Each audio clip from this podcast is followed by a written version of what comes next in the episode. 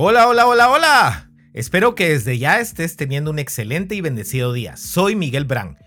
¿Quiénes son las personas que te rodean? ¿Son personas que te inspiran a ser mejor? El ser humano por naturaleza es social. En nuestra evolución nos dimos cuenta que si no permanecíamos en una tribu acompañados de otros, las probabilidades de sobrevivir eran muy bajas, es más, casi nulas. El ser miembros de una tribu nos hacía sentir protegidos, seguros, queridos y proveídos de lo que necesitábamos para vivir. Es más, aún nos sentimos así con nuestro grupo. Nos gusta formar parte de una comunidad, estar acompañados, rodeados de amigos, juntarnos todo el tiempo y ser alguien importante en ese grupo. Esto proviene de nuestro instinto de pertenencia. Queremos ser incluidos y tomados en cuenta por nuestra gente. Además, qué alegre es juntarnos con familia y amigos, ¿no? Sin embargo, ese anhelo de pertenencia algunas veces actúa en nuestra contra, cuando la necesidad de encajar en el grupo hace que cambiemos nuestra propia personalidad para adaptarnos a la de los demás y así ser bienvenidos y no rechazados. Pero ¿qué pasa cuando las acciones, principios y valores del grupo no se alinean con las nuestras? ¿Qué sucede cuando nuestros amigos o familia nos mantienen estancados en el mismo punto y nosotros queremos ser mejores y sobresalir? ¿Qué pasa si cuando queremos hacer un cambio, en lugar de empoderarnos nuestra tribu nos desanima?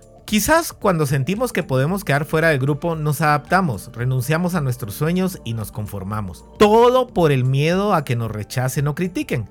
Tomamos la personalidad de la tribu para seguir perteneciendo. Jim Rohn nos dice que somos el reflejo de las cinco personas con quienes más convivimos. Incluso, como te mencioné antes, estamos diseñados para reflejar lo que otros hacen. Con decirte que hasta tenemos neuronas espejo que se especializan en sincronizarnos con el grupo e imitar sus comportamientos. Este sistema fue debido a muerte en algún momento. Sin embargo, ¿será que sigue siendo así? Cuando queremos un cambio para mejorar, quizás familiares y amigos de manera no intencional tratan de frenarnos de alguna forma. No necesariamente porque no nos quieran ver siendo mejores, sino por miedo a cómo va a cambiar nuestro rol en sus vidas si lo hacemos. Miedo a que nos alejemos de ellos, a que la relación cambie y a que ya no se sientan identificados con nosotros o peor aún, que dejemos de depender de ellos. Por ejemplo, a la hora de querer llevar una vida más saludable y perder peso, Quizás las personas que están a nuestro alrededor nos frenen, rodeándonos de comidas y bebidas que no van en esa vía o diciéndonos que como siempre iniciaremos algo pero no lo lograremos.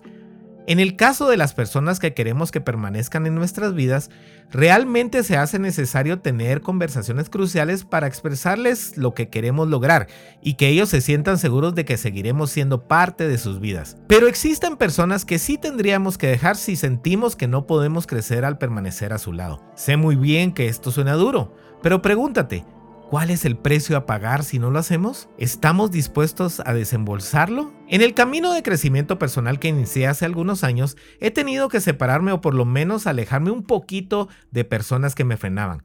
No fue fácil, pero era necesario porque mis sueños y metas son invaluables y no sería hoy quien soy si no hubiera tomado esta decisión. Todo lo que te digo hoy no significa que debamos aislarnos y quedarnos solos, más bien Debemos acercarnos y unirnos a personas que compartan similares ideales y metas.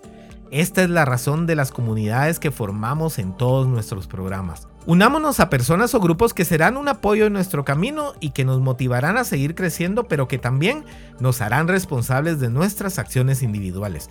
Así es, Debemos sentir apoyo de ellos, pero también estar dispuestos a ser confrontados cuando no estemos siendo consecuentes y coherentes con lo que hemos expresado que queremos lograr. Nuestros anhelos y metas tienen valor.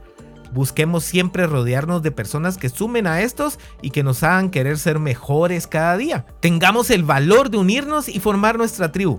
Te aseguro que siempre habrá personas que serán de mucho apoyo para ti y que valorarán quién eres para ellos o en quién quieres convertirte. Comparte este audio con todos, quizás alguien por ahí necesite buscar una nueva tribu. Bendiciones.